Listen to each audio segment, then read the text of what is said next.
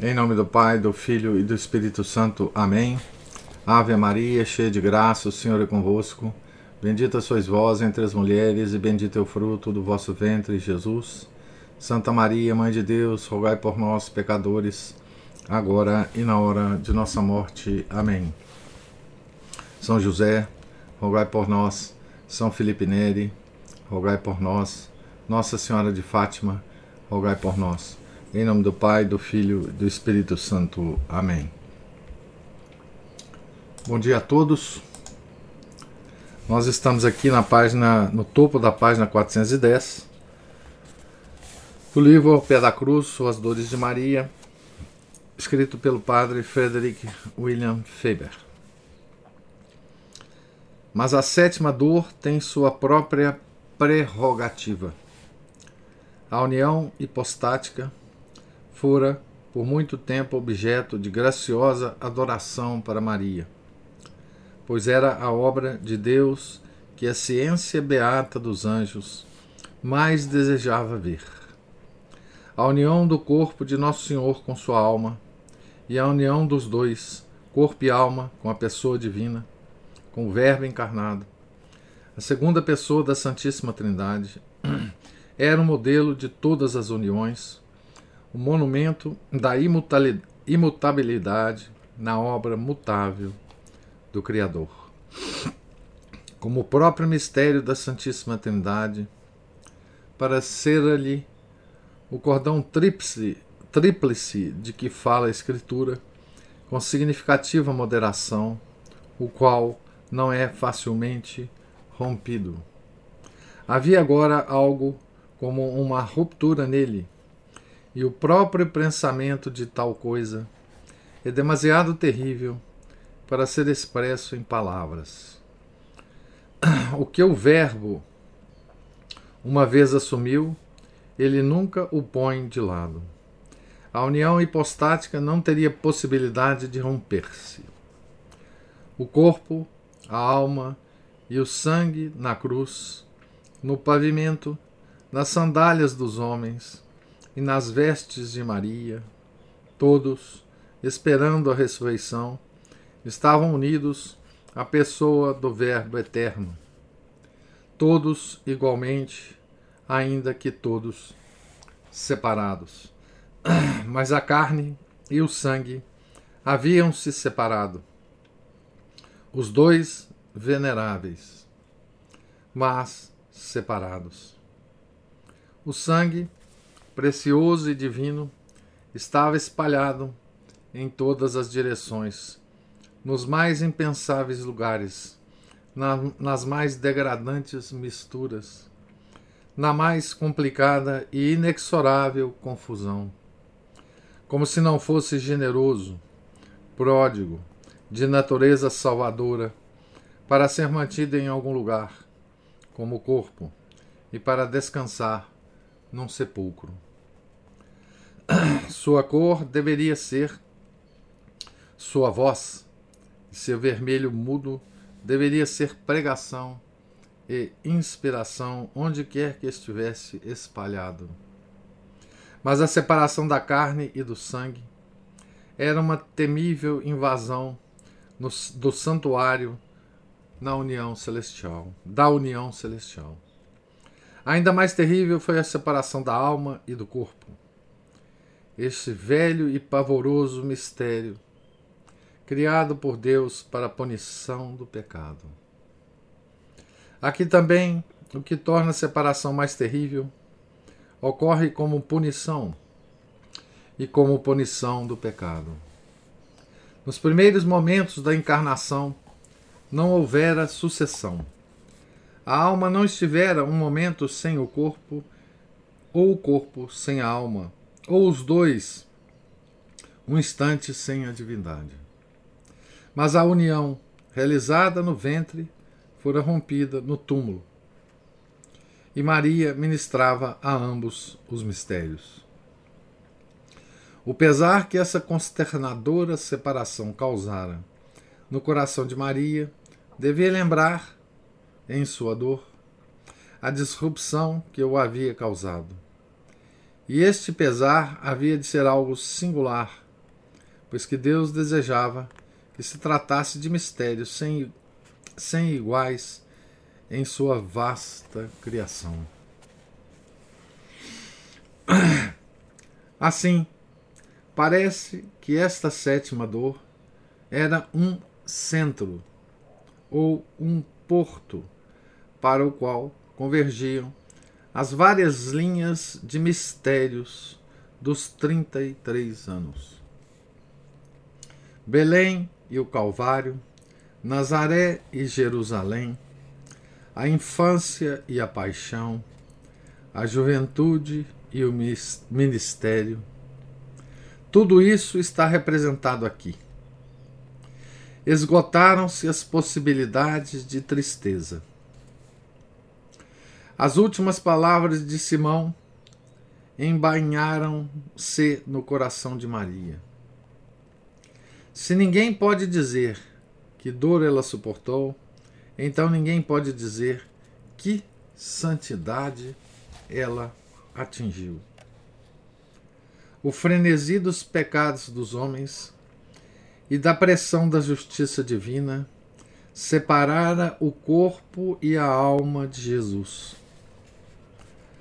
Os dois juntos não podiam fazer mais nada. E então terminou a paixão. A angústia de Maria foi crescendo, variada em sua crueldade, inventiva em suas duras torturas e com a grande separação ao final. Ela é separada de Jesus, de sua alma, primeiramente, na quinta dor, e de seu corpo agora, a última separação em que ela o entregou sua sagrada carne. Os pecados dos homens e a sempre bendita crueldade do amor divino forçaram mãe e filho a separar-se. Ainda que os 33 anos de união fossem incomparáveis, excetuada a união hipostática. Jesus estava sem Maria e Maria estava sem Jesus. A mais escura das desolações que o mal e a heresia podem imaginar para subtrair a um pobre e perecível mundo o sangue precioso.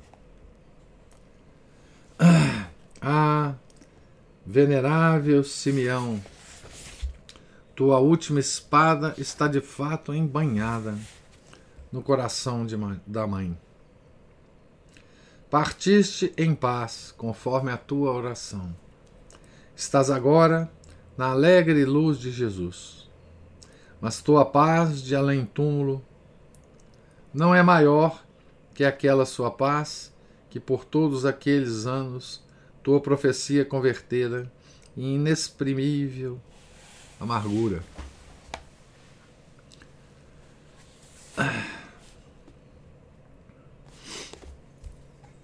Bom, o Padre Faber, é, nesse trecho, ele toca, né? No mistério é, impressionante, né? Que é a, o desfazimento, né? É, da união hipostática, né? Com a morte de de nosso Senhor Jesus Cristo, né? E também da separação da alma e do corpo de nosso Senhor Jesus Cristo. Né? Não lembremos, né? Nosso Senhor Jesus Cristo é homem e Deus, né? Portanto, ele tem corpo humano e alma humana, né?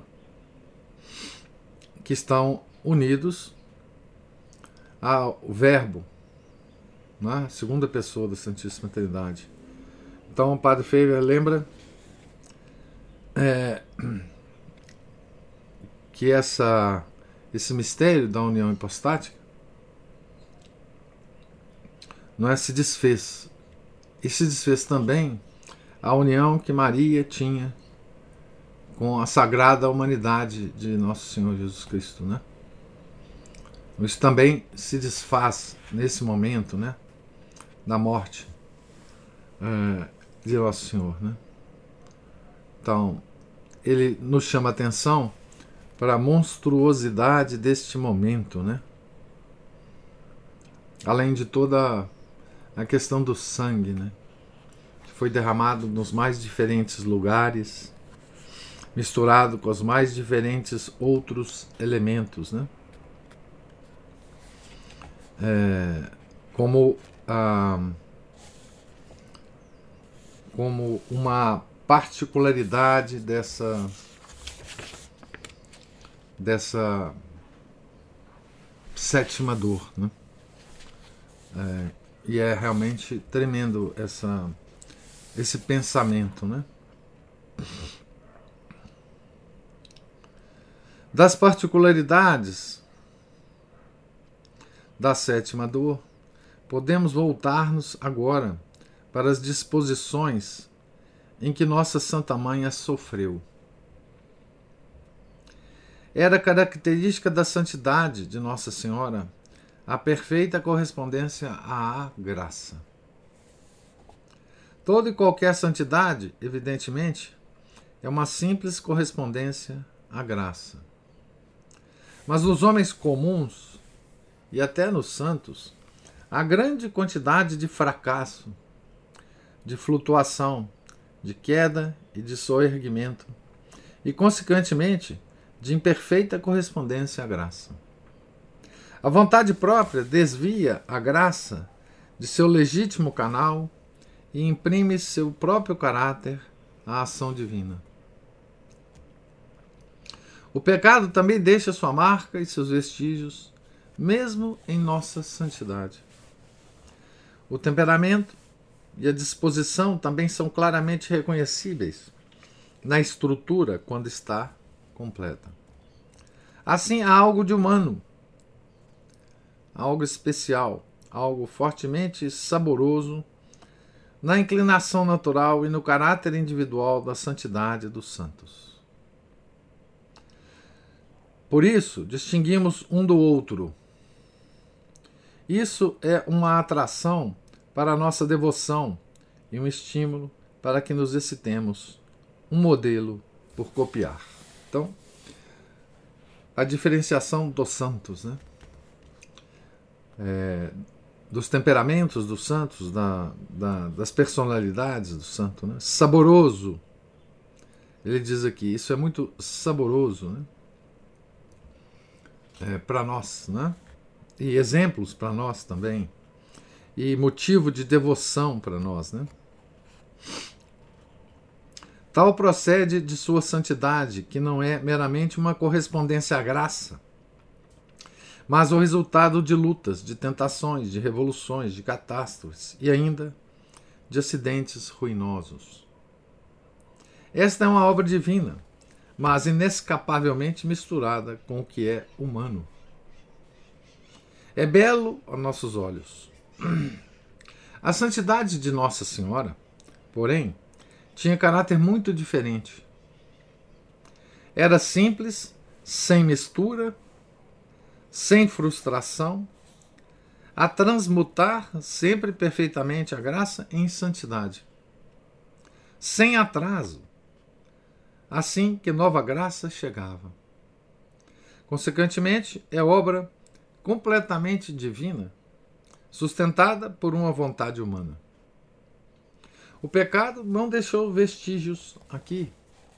Não há vestígio de catástrofe, mas apenas a bela uniformidade da calma e uma lei justa atuando com irresistível poder sobre o mais glorioso teatro,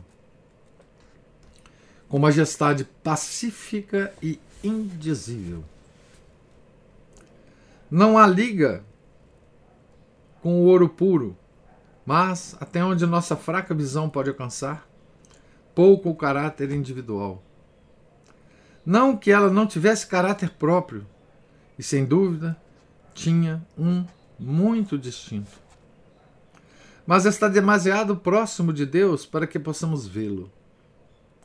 Está escondido nas proximidades da luz intolerável, como um planeta que ficasse muito perto do Sol.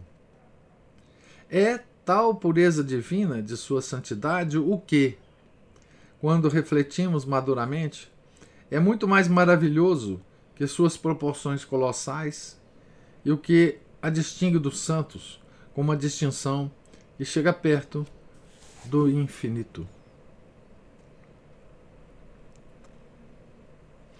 Note a sutileza né, que o padre Faber usa aqui para distinguir a santidade de Maria com a santidade de todos os outros santos. Né?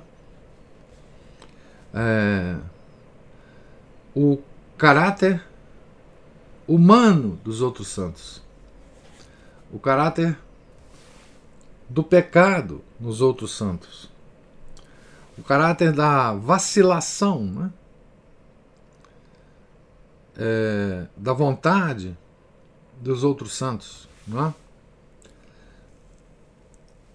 Tudo isso nos outros santos, ele chama isso é, de ah, algo saboroso para nós, né? porque nós vemos isso tudo nos outros santos como algo muito próximo de nós. Né? E sendo eles santos, nós nos sentimos de alguma forma mais próximo deles, né? Dos outros santos. Né? Quando lemos as suas a, biografias, né? Nós nos sentimos, de certa forma, mais próximos deles, né? E aí ele distingue. Então, essa todo esse caráter dos santos, né? Se dá por causa da correspondência imperfeita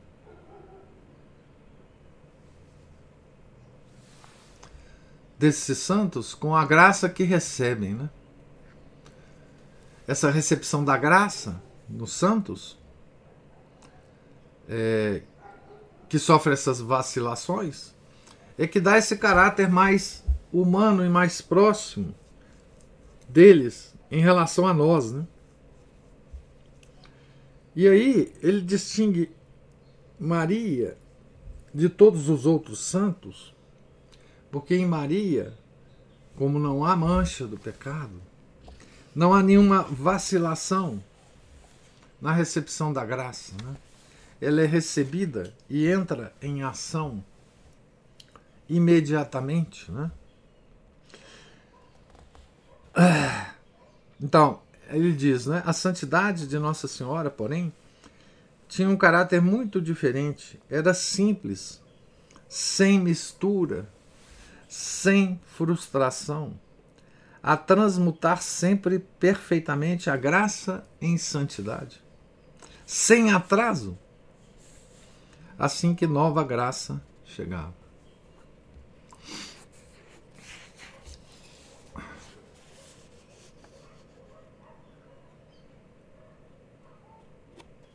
Então, essa santidade, diz ele,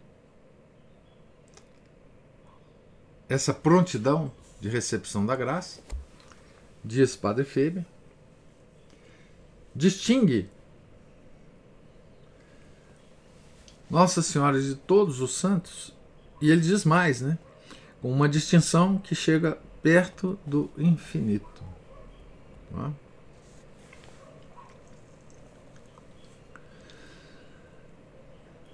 A única, uma única graça de Deus é já algo maravilhoso. Dizem os teólogos que uma comunhão é suficiente para criar um santo.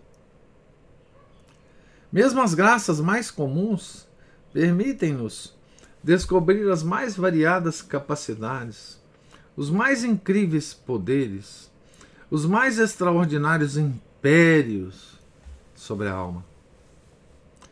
Parece, às vezes, que uma única graça é fonte espiritual de milagres em nós, ou que tem poder suficiente para mudar a direção de nossa vida inteira e conter todo o céu e a largura da eternidade em seu próprio raio.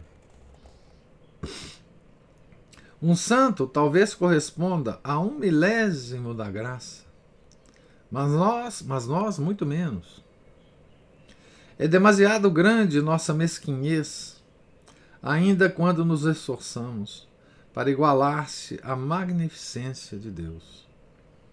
Mas a graça correspondida traz instantaneamente outra graça, e esta traz outra, e assim por diante, ao longo de uma série sem fim, que aumenta em variedade, em beleza e em eficácia. Assim, a irresistível rapidez do processo de santificação alvorece sobre nós como algo temível. As possibilidades da santidade não podem pensar-se sem tremor. A santidade das criaturas deslumbra-nos, enquanto a santidade do Criador parece sempre afastar-se para longe de nós. E ao mesmo tempo, nos move em sua direção em ofegante adoração. Mas nossa correspondência imperfeita frustra a obra. Amarramos a liberalidade de Deus.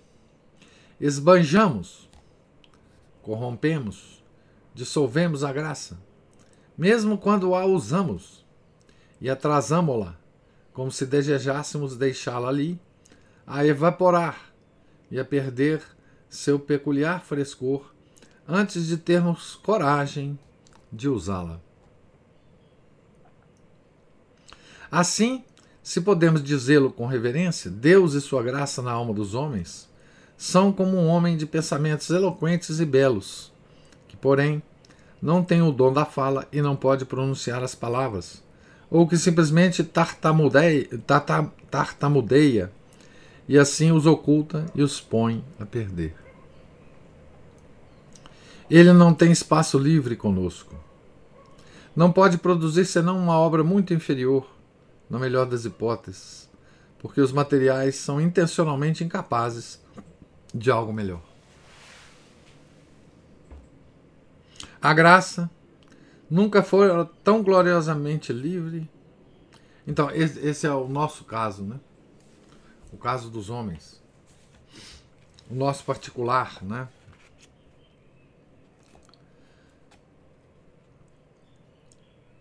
Que deixamos perder a graça, não correspondemos à graça. Né? A graça nunca fora tão gloriosamente livre como na alma de Maria, a não ser na alma humana de Jesus, que é sem comparação. Em seu coração, a graça agia, no coração de Maria, né? Como se estivesse no céu e desenvolvia-se com toda em toda a sua magnificência. Ela correspondeu maximamente a toda e qualquer graça. Suas graças eram gigantescas, imensuráveis, ainda se comparada às graças dos apóstolos. E ainda assim ela correspondeu perfeitamente a tal vastidão. Assim, cada momento de vida lhe trazia novas inundações de graça que produziam folhas, flores e frutos no mesmo instante em que tocavam o solo de seu imaculado coração. Passaram-se os dias e os anos, e como uma fabulosa máquina, com avassaladora força e com velocidade invisível, o processo de correspondência e de santificação prosseguiu multiplicando-se a cada hora, para além da soma de todos os cálculos humanos. Sua vida mudou muito em meio a tão elevados mistérios, cada um dos quais era já um universo de santificação. A marcha de sua alma dava-se entre imaculadas conceições, adoráveis encarnações, vidas ocultas de Deus, paixões do impassível, derrotas do onipotente, nascimento, crescimento e morte do imutável e eterno, governo de Deus, misteriosos prodígios de dor, descidas do Espírito Santo, realeza sobre os apóstolos e coisas similares. Que oceanos de graça, tal vida de sobrenatural heroísmo, não podia absorver e converter em santidade, sobriamente falando, inimaginável para os ambos, ou para os, para os anjos ou para os santos. Não admira que sempre lhe falemos tão indignamente de Maria. Esta é uma das tristes enfermidades humanas de que não podemos escapar, por, pois todas as línguas são tão indignas dela que o mais brilhante louvor e o mais frio lugar comum descem de nível na grande distância com respeito às inacessíveis montanhas de sua santidade. Só o amor pode sentir a distância em relação a ela. E feliz é aquele cujo amor por ela é sempre crescente. Desfruta um dos mais seletos gozos da eternidade.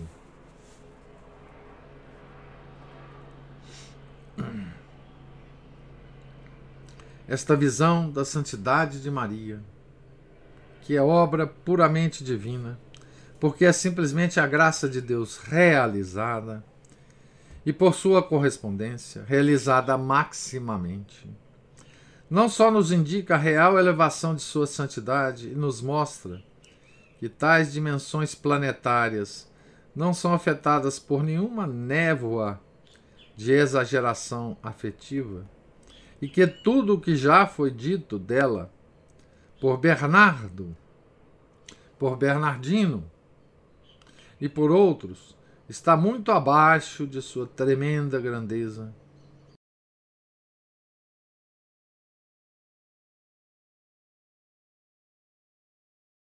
concepção de suas disposições interiores. Aqui Bernardo, é São Bernardo de Claraval, né? São Bernardino de Sena, né? Bernardino aqui é São Bernardino de Sena. Em primeiro lugar, somos obrigados a usar as mesmas palavras para expressar a correspondência a diferentes graças Falamos de sua conformidade com a vontade de Deus, ou de sua generosidade, de sua bravura ou de sua união, quando a mudança de circunstâncias e os refinamentos variados da graça fizeram que as palavras realmente significassem coisas diferentes em diferentes momentos.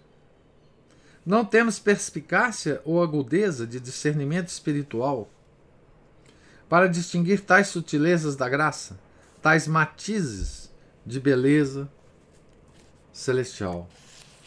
Mas sabemos que são reais, que a sombra de uma das graças de Maria pode produzir um tipo de santo diferente do de outra sombra da mesma graça. E sabemos que são tão grandes e poderosas que uma sombra de qualquer de suas graças poderia encher de cor e de esplendor a alma de multidões de santos, ou os espíritos da hierarquia, da hierarquia angélica.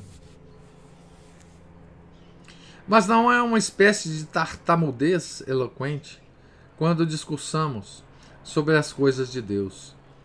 E devemos falar, ainda que o que dizemos esteja aquém do real significado, e que o significado seja apenas uma oscilante variação da realidade que cegamente vemos nas flamejantes chamas da majestade de Deus.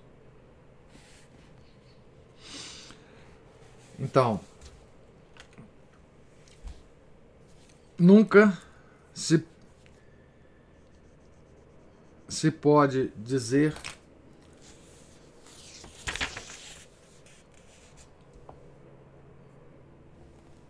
muito sobre a santidade de Maria. Né?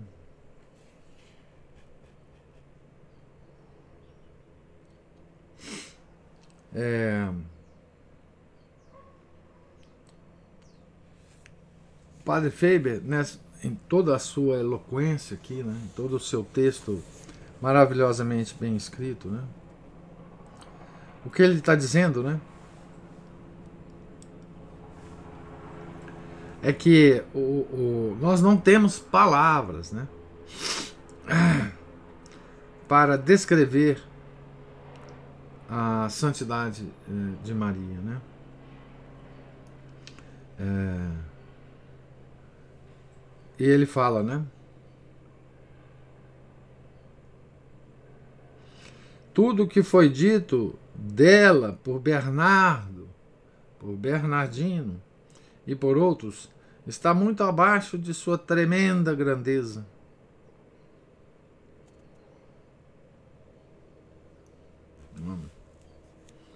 Então, é,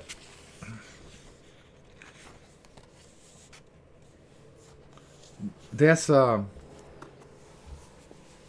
dessa desse discurso do padre Faber, né, nós podemos muito bem é, avaliar, não é?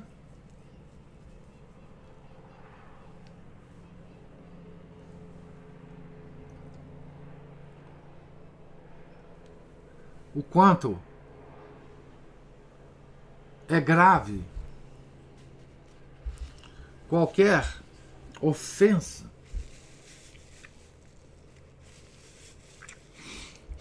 que os homens fazem à mãe de Deus, né? Qualquer desprezo, qualquer rebaixamento da mãe de Deus feito pelos homens, né? É, entender essa magnificência da santidade de Maria nos move não só a sua devoção, que é uma devoção que tem um nome diferente na igreja, não é igual à devoção dos santos, não é? é uma devoção de hiperdolia, é uma super devoção, né? enquanto a devoção aos santos é chamado de dulia, é,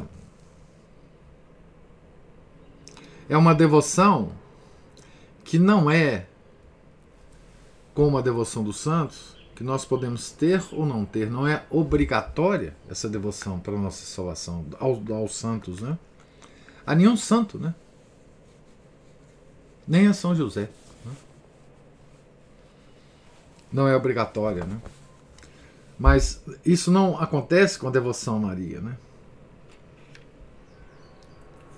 Devoção a Maria é absolutamente obrigatória para a nossa salvação. Né?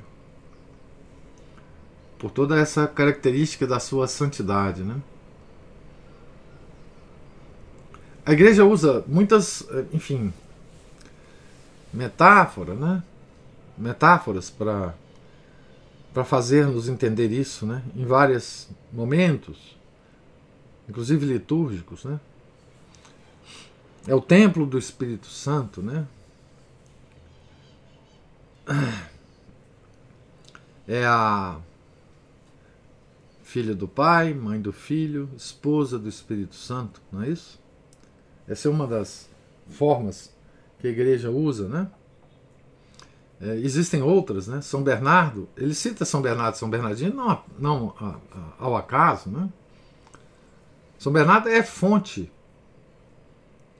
de tudo que se escreve, ou que se já escreveu sobre Maria, depois da existência de São Bernardo. Né? É, então, é, é, São Bernardo, eu acho que a frase é dele, né? nunca se diz o suficiente sobre Maria. Né? É, São Bernardino de Sena também, um grande devoto de Nossa Senhora. Né? E a gente percebe também, né? O quanto é, é terrível, né? A utilização não só das, das aparições de Nossa Senhora ao longo da história, as aparições verdadeiras, é? assim consideradas pela Igreja, para motivos vis, políticos, não é? Como também, como é terrível, não é? A utilização de aparições falsas de Maria, de falsificações de aparições. Quanto isso é monstruoso, né? Em relação à santidade de nossa mãe, né? E que nós vemos hoje, já estamos vendo há muitos anos, há muitas décadas, né? Essas essas aparições, falsas aparições, esses falsos videntes, esses falsos livros de revelações sobre isto ou aquilo, né? Quanto isso é ofensivo à Mãe de Deus, né? É... Por outro lado, né, a gente vê quanto nós, a nossa devoção a Maria é deficiente, né? É, é fraca, né? É débil, é covarde, é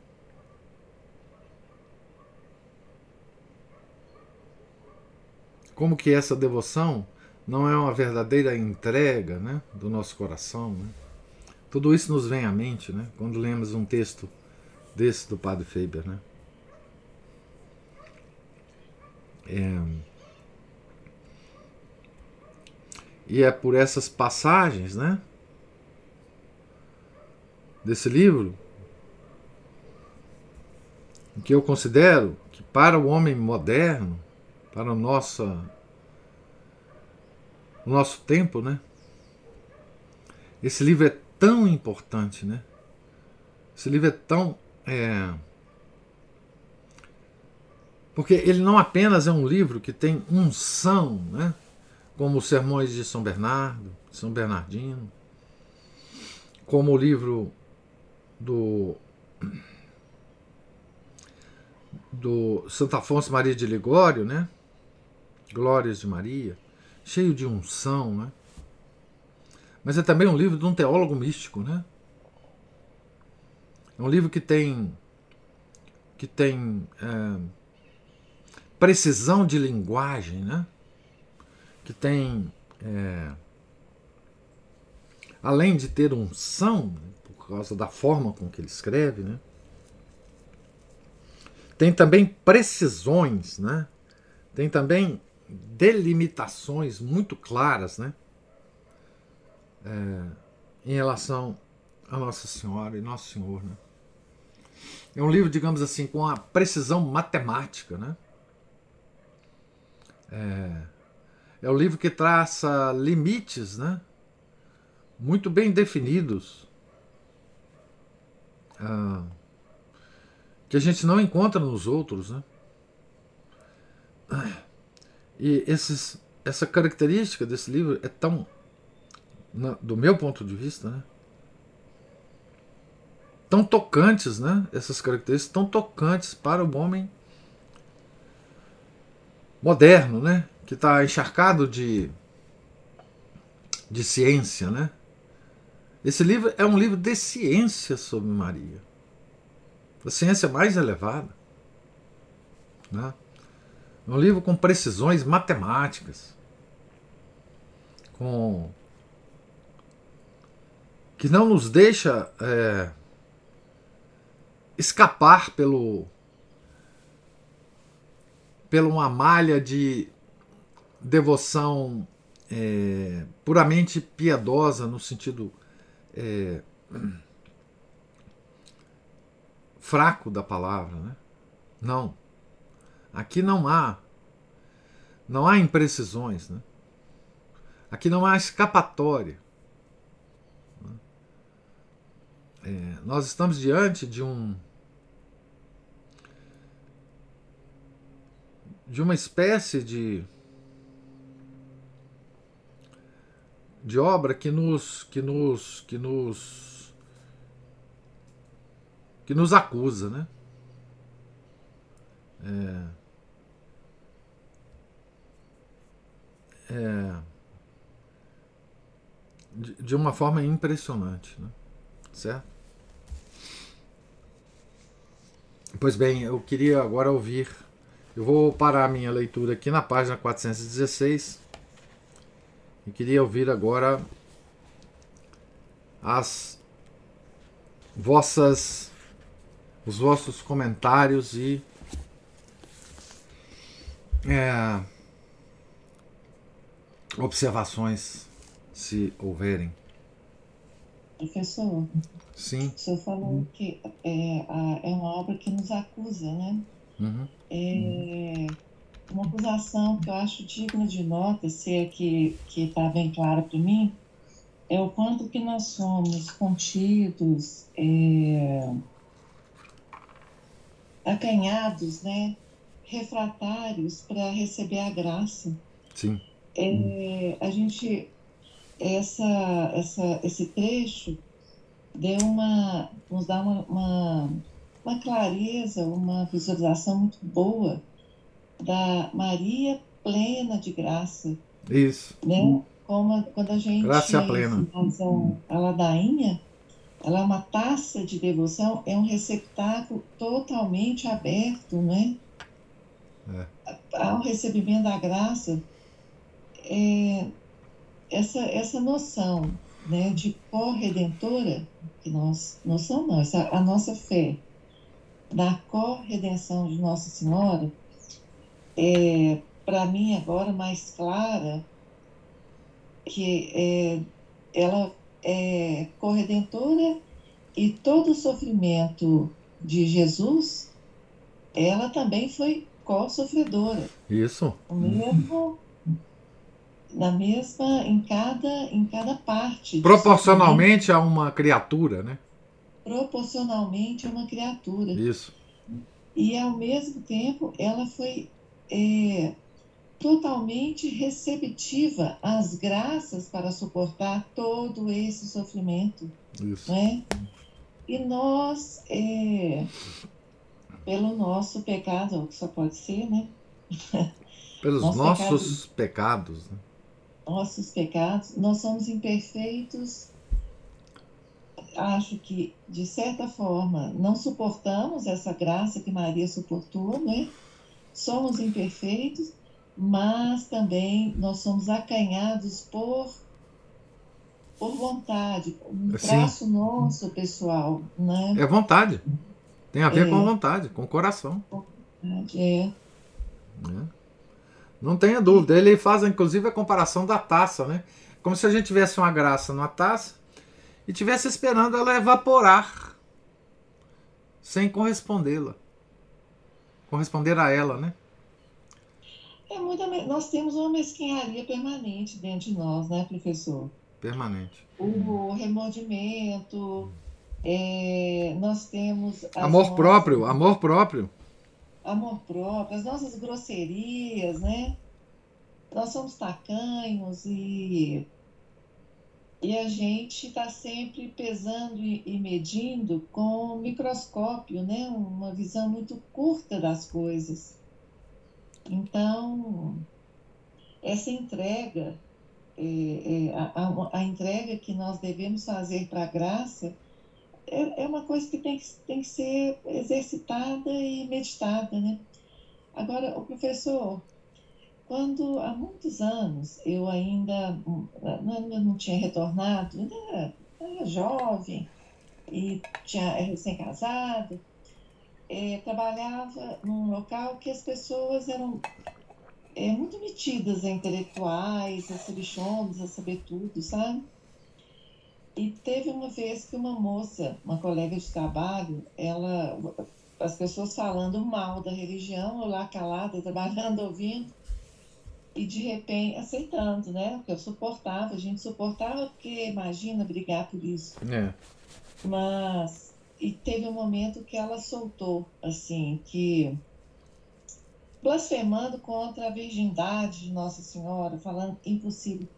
O professor, é interessante que eu, eu durante muito tempo eu me lembrei disso, assim, eu me calava até para protestante, mas isso eu sempre achei, achei inadmissível. Então eu acho que o senhor fala do nosso sensus fidei. Se tem uma área que para nós é você instintivamente se incomoda é quando falam mal de Nossa Senhora, ou a desrespeitam, ou, a, ou, ou não, não consideram que óbvio que ela é santíssima, imaculada, óbvio que é, mãe de Deus. Qual que é a dificuldade disso? Qual que é a dificuldade é. de... É? é? Essa é a grande dificuldade desse pessoal, né? Na verdade, a virgindade de Maria é uma coisa impressionante, né? É, é para esse pessoal, né? É, porque é, é, porque tem, também tem uma a questão aí, a, Cristina, da ciência, né? É a questão da ciência, né? É, porque a ciência não explica, né? Então, assim, é, esse é o problema, né? É, ó, nós estamos encharcados de ciência, né? Então, assim, como que a ciência pode explicar a, a, a um nascimento mantendo a virgindade da mãe, né? Então, como a é. ciência não explica, então, né? É, é Deus Deus está contido, né, nas, nas, nas leis da, da terrenas, né, nas nossas pobres conjecturas, né, professor? É, mas isso é repugnante mesmo para qualquer devoto, né? De, de Maria, né? Essa. Às vezes a gente. É, o nosso senso, né, quando ele está mais ou menos orientado, né? Ele. Ele é. Nós reagimos mais, com, com mais repugnância a um ataque a Maria do que até um ataque a Nosso Senhor, né? É. É uma coisa impressionante isso, né? É, é eu, isso é uma, uma coisa que me ficou muito gravada, assim. É. De olhar para ela e falar assim, o quê? Como assim? É. Isso é, é assim, é, é uma coisa que a gente não, nos repugna, assim, o ataque à mãe.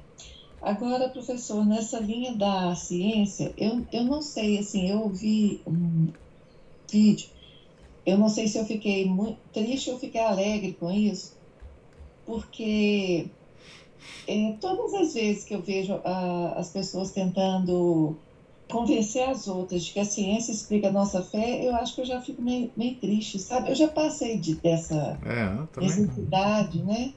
Isso a gente fica, fica procurando isso quando você também está em dúvida. Depois você não fica mais, é. né? Não, não. Quer dizer, já que nós não fomos criados num ambiente digamos assim, de indubitável é, é, submissão ao Criador, como já aconteceu, como, se, como sempre foi a humanidade antes da ideologia, né? Uhum. Agora a gente passa por essa fase. A gente tem a fase da explicação científica, depois você, você fica maduro e fala que para quê? O que, que eu vou fazer com isso?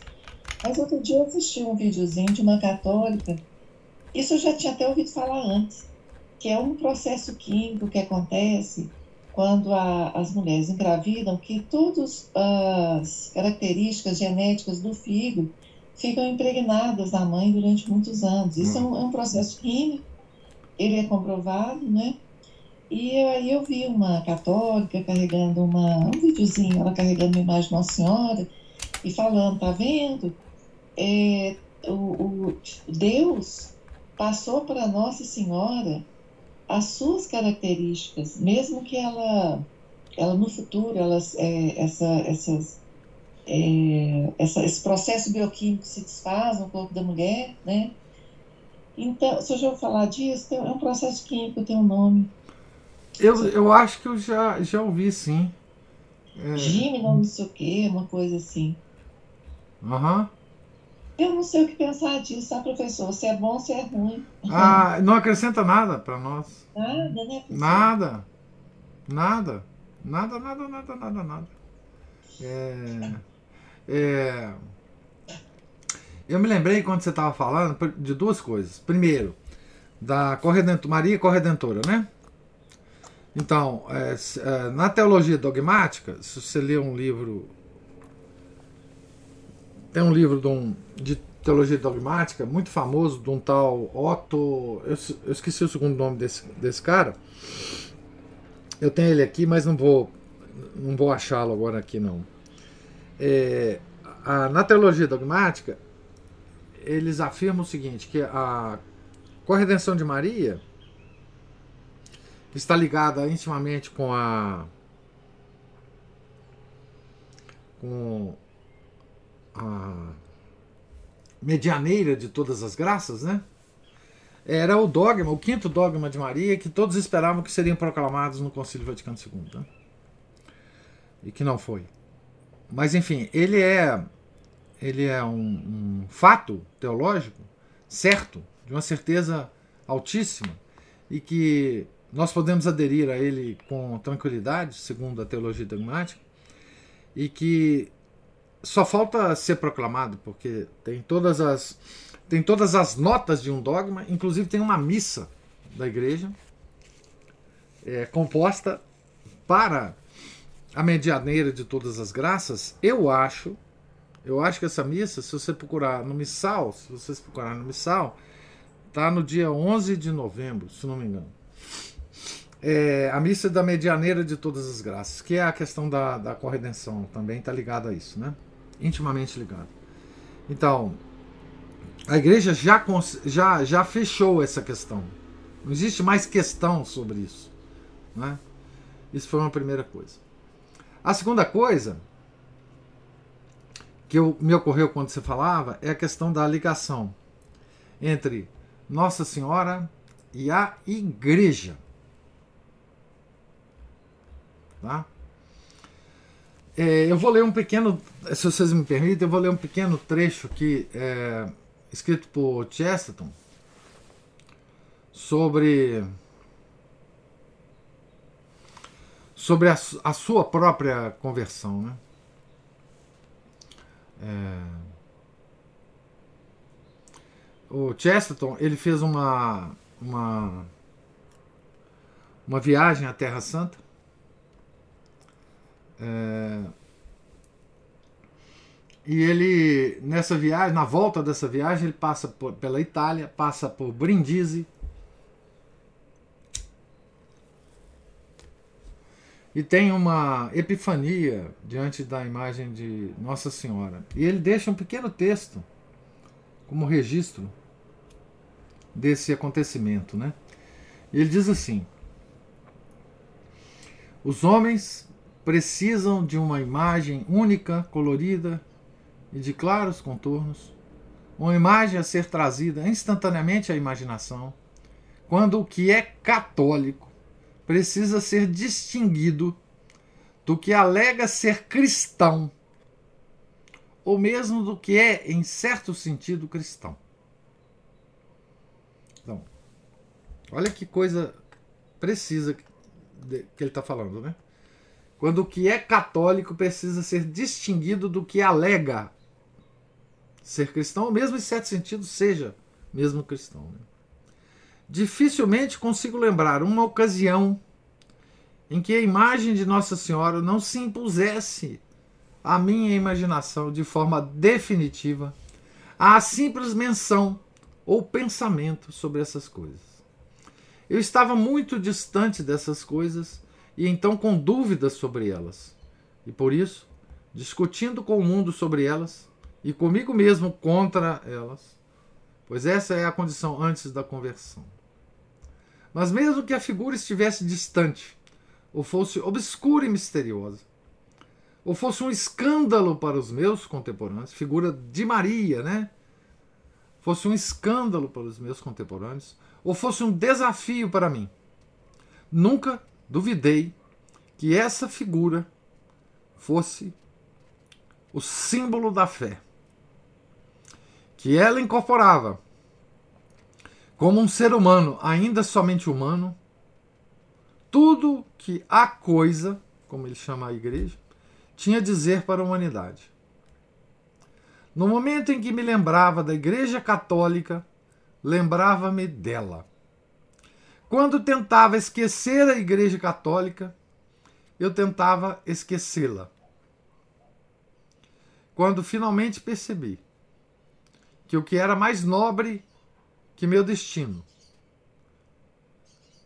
o que era mais nobre, o mais livre e o mais difícil de meus atos de liberdade, foi em frente à pequena imagem dela, dourada e muito brilhante, no porto de Brindisi, que eu prometi a coisa que eu, que eu iria fazer se eu retornasse a meu próprio país. Então, esse texto é um texto de, de anúncio, né? Dois anos antes da conversão do Chesterton para a igreja, né? Veja como ele descreve, né?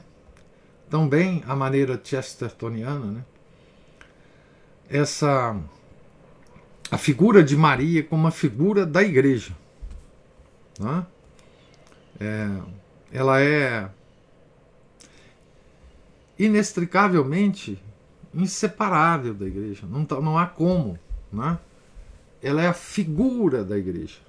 Né? É a imagem né? É, da, da igreja católica. Né? E como é forte. Né?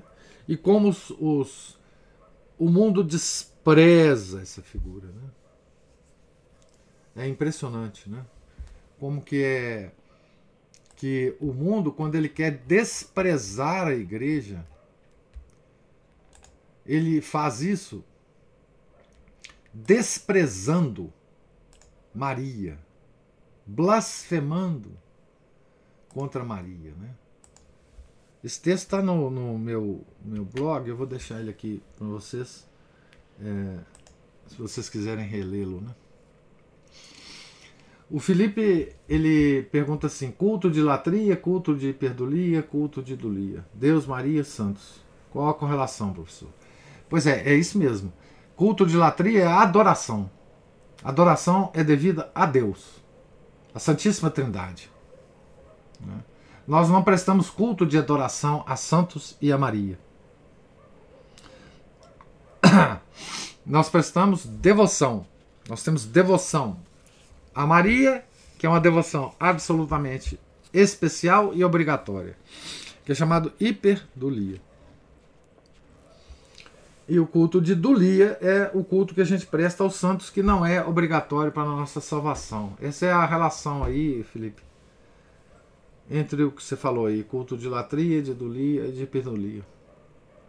Mas a Ana Paula ou o Márcio levantou a mão aí. É que quando na leitura de hoje fala da gravidade, né, que é, é ofender a Nossa Senhora, a gente não, não deixa de pensar, por exemplo, nos protestantes, né, que fazem de tudo para diminuir a figura de Nossa Senhora, é, se revoltam contra ela e nessas essas, até essas paradas gays aí, essas coisas horrorosas, esses carros alegóricos de carnaval que fazem tantas, né, tantos sacrilégios, tantas tantas blasfêmias né, que, a gente, que a gente vê. E a gente.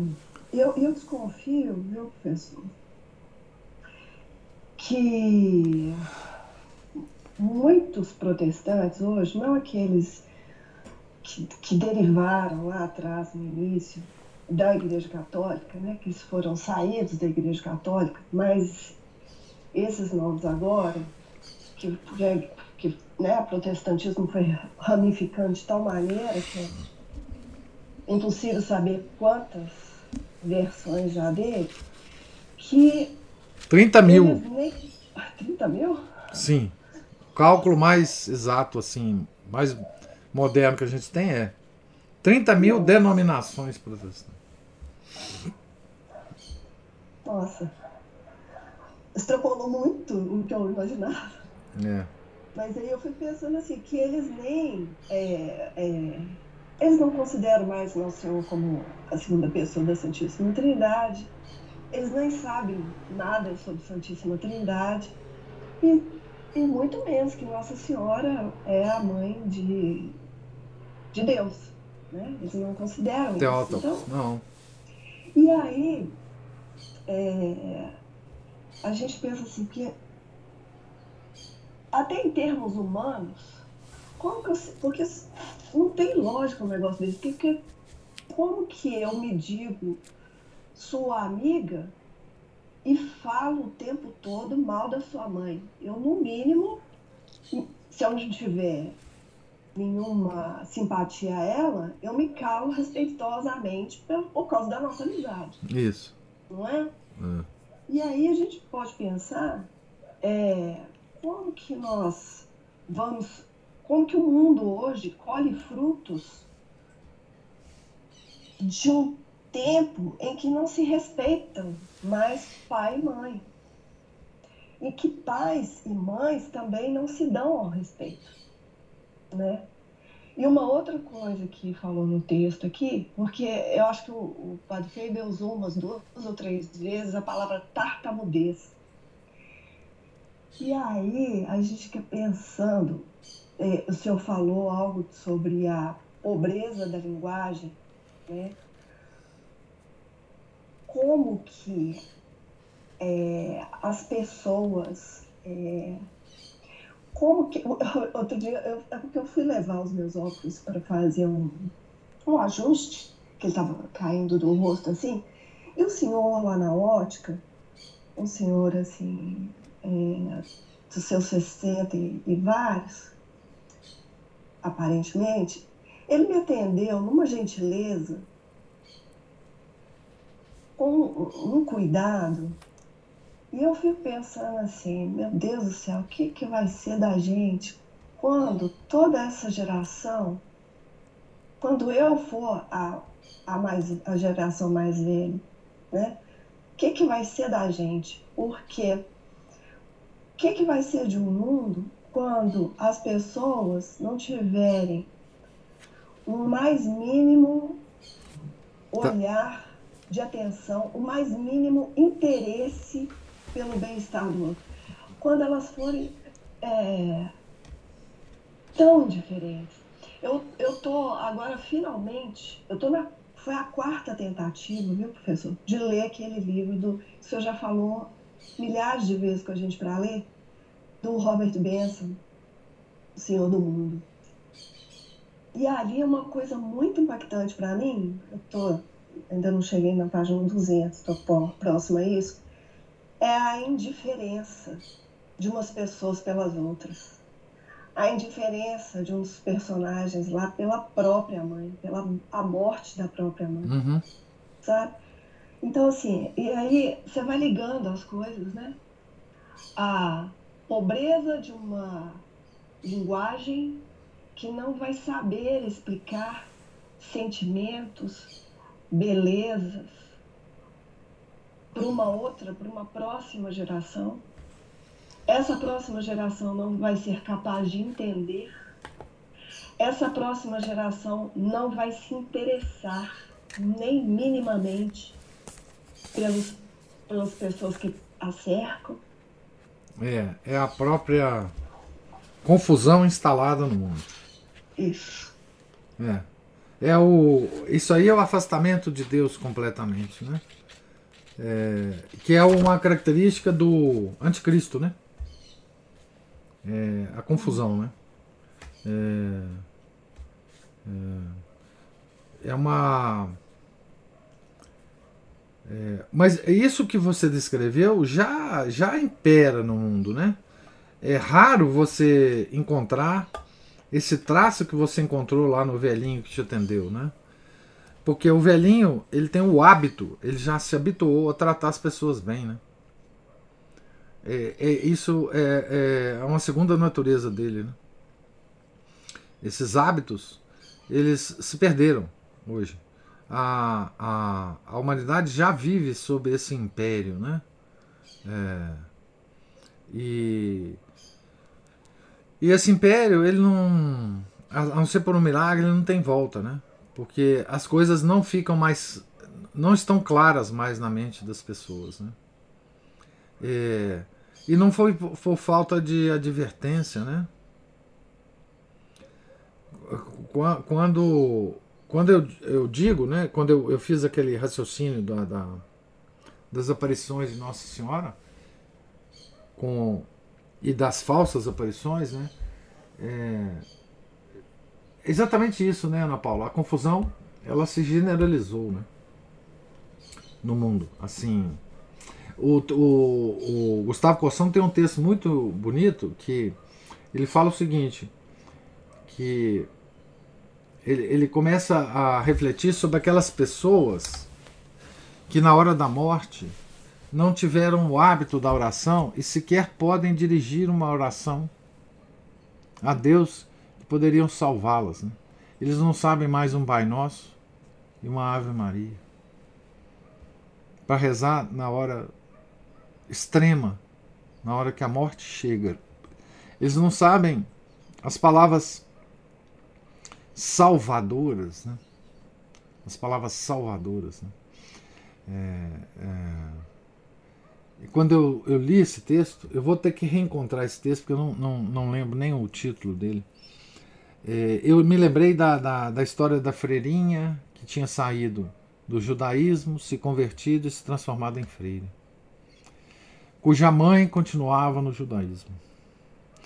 E quando ela morreu, essa freira entrou em desespero e começou a, a acusar nosso Senhor Jesus Cristo de que ele não tinha dado a devida atenção para a mãe dela, que ela tinha escolhido a vida religiosa, que ela tinha uma vida é, é toda dedicada à conversão da mãe e da, da prata, tá, tá, tá, tá, tá, tá, tá, tá.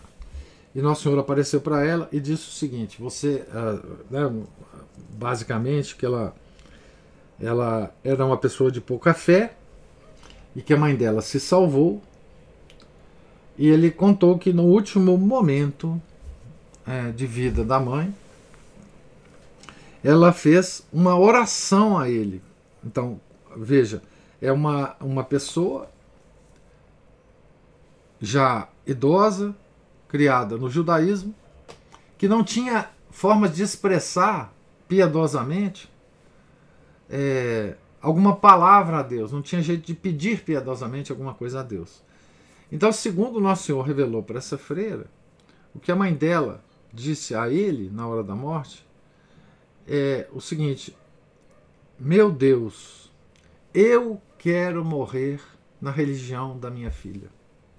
Essa foi a oração que a mãe é, dirigiu a, a Nosso Senhor e por isso ela tinha se salvado. Né?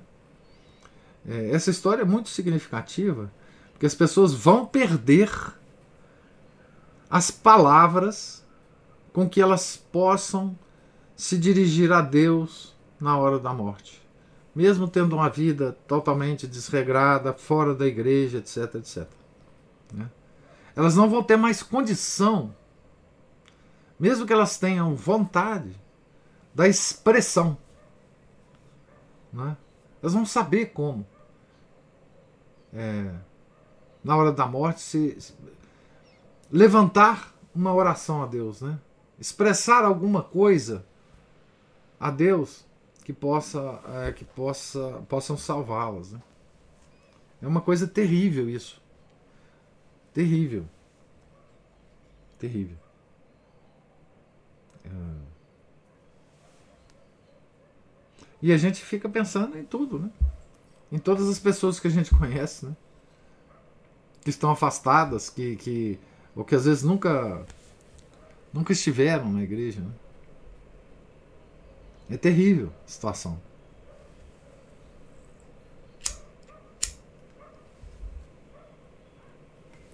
E, e, é tão importante, eu acho que seria. Eu, eu fico pensando assim, de. É, que a gente cultive, já que a gente não pode salvar o mundo, que a gente tente cultivar em nós mesmos é, um pouco dessa riqueza de linguagem, de palavras, né?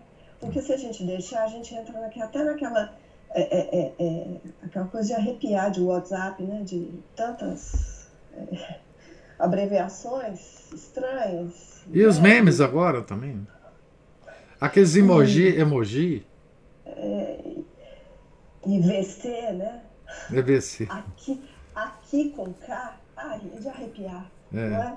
Então, assim, eu faço, eu faço um, um esforço de escrever, de pontuar, de acentuar.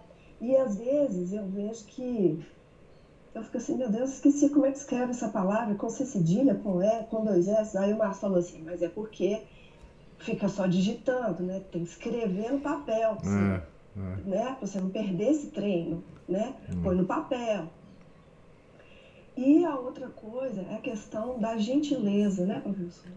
A gente procurar ser gentil. É, quem sabe, se a gente for gentil com os nossos mais próximos, com aqueles que convivem mais, com mais frequência com a gente, é, até por uma, até por vergonha, os outros passem a ser um pouco gentis também, né? Hum. Ah, essa pessoa é tão gentil, né?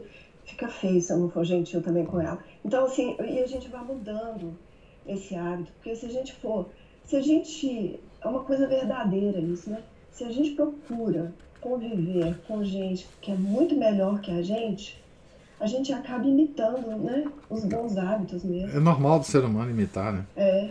Então, assim, é, e se essa convivência não puder ser, usando uma palavra bem atual, né? Presencialmente, né? Que bom que a gente tem feito isso pelos livros aqui, trazendo essas biografias. Porque é uma convivência com a elevação, né, professor? É, e... é a convivência com uma linguagem tão bonita, porque o senhor tem cuidado de escolher, é uma felicidade o senhor escolher livros de autores que explicam de uma maneira tão bonita, né? A gente às vezes tem que, eu, eu às vezes eu tenho que que grifar a palavra aqui, procurar no dicionário, eu não sei. Então, assim, é, é, é, é importante que a gente não fique angustiado, não fique ansioso, porque não pode salvar o mundo, e, eu, e se concentre um pouquinho na gente mesmo, não tem jeito. É. Não, e Deus também não pediu pra gente salvar o mundo, não. Mas é, mas é porque hoje é tão. Essa que é a, né? Vamos salvar, vamos fazer um mundo melhor. Quando alguém fala, igual a Cristina fala algumas coisas, é, quando eu ouço isso, já fica arrepiado. Quando eu ouço essa história de vamos salvar o mundo, nós vamos fazer um mundo melhor, nossa, já fica arrepiado. Então, o mundo melhor é possível, né? É. é. É, é, mas assim, é, aliás, essa foi uma, a, um assunto discutido ontem lá no clube de leitura sobre se é possível é, melhorar o mundo, né? É, mas assim, é, o culto da língua, o culto da linguagem, a preocupação com a linguagem, com a forma de expressão, é uma coisa extremamente importante, né? É, O que acontece é que hoje em dia não é nem que porque assim, uma pessoa ignorante que tem pouca convivência com a com a língua culta, digamos assim, se ela tem clareza mental, ela consegue se expressar mesmo usando é, palavras, expressões mais mais rústicas. É? Você vê é, que pessoas é, mais é, menos cultas, quando ela tem clareza mental, ela consegue se, expressar. O problema é quando a pessoa é, não tem mais a clareza mental, né? Tá certo? Então, por um lado, é preciso se preocupar com a língua, né, é, com as, os recursos da língua em termos de expressividade. Outra coisa é nos preocuparmos também com a nossa clareza mental, né? a luz da mente, né? para que a gente é, a, porque uma mente confusa, por mais linguagem culta que ela use, ela não expressa claramente as coisas. Né?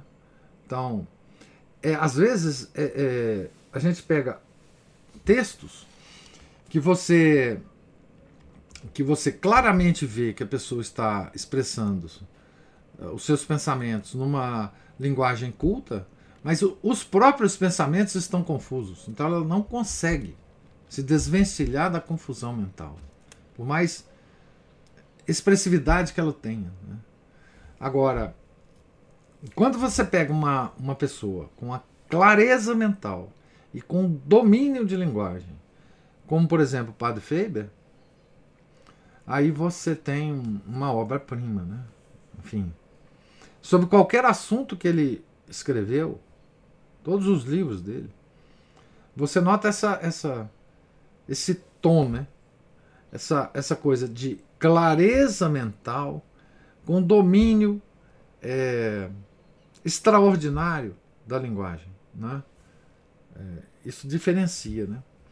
Agora, você estava falando, né, o, o, Ana Paula, é, da escolha dos livros né, que a gente faz aqui.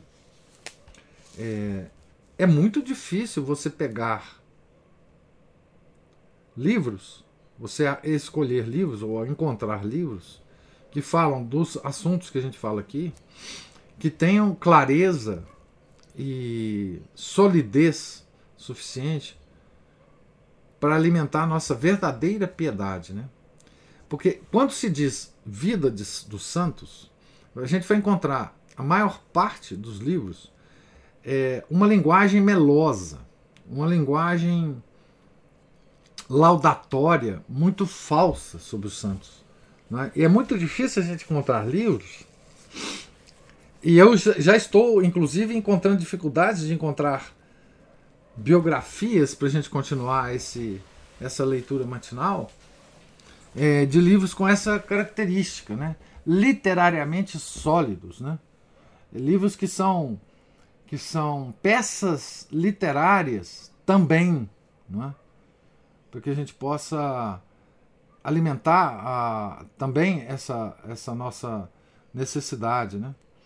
É, ficando cada vez mais difícil. Eu estou aqui procurando a, uma próxima biografia para se ler, né? Porque é, há na vida dos santos uma, uma quantidade enorme de, de biógrafos, né, de agiógrafos, que no afã de nos contar, no afã da sua própria devoção ao santo, né, o, o, o, o autor, né, fazer um livro muito, muito meloso, muito pouco significativo, muito pouco analítico a respeito do santo, da sua época, das suas importâncias. Então é difícil, viu? É difícil encontrar. A gente leu pouco, alguns livros né, nesses três anos, leitura matinal, mas porque também tem que ser um livro que, que esteja em, na nossa língua, né, obviamente, traduzido, mas é, é difícil. Tem um problema da, do, de encontrar o livro e tem um problema também da tradução, né? Às vezes a tradução não, não, não fica quem, né? Do, do, mas estou tentando aqui. Se vocês tiverem alguma sugestão, vocês podem me enviar é, de bons livros para a gente continuar aqui a. Eu estou avaliando um livro de, de, uma biografia de Santo Agostinho, vamos ver o que, que vai acontecer aqui. Tem pouco tempo para fazer isso também, porque nós estamos terminando esse livro. Né?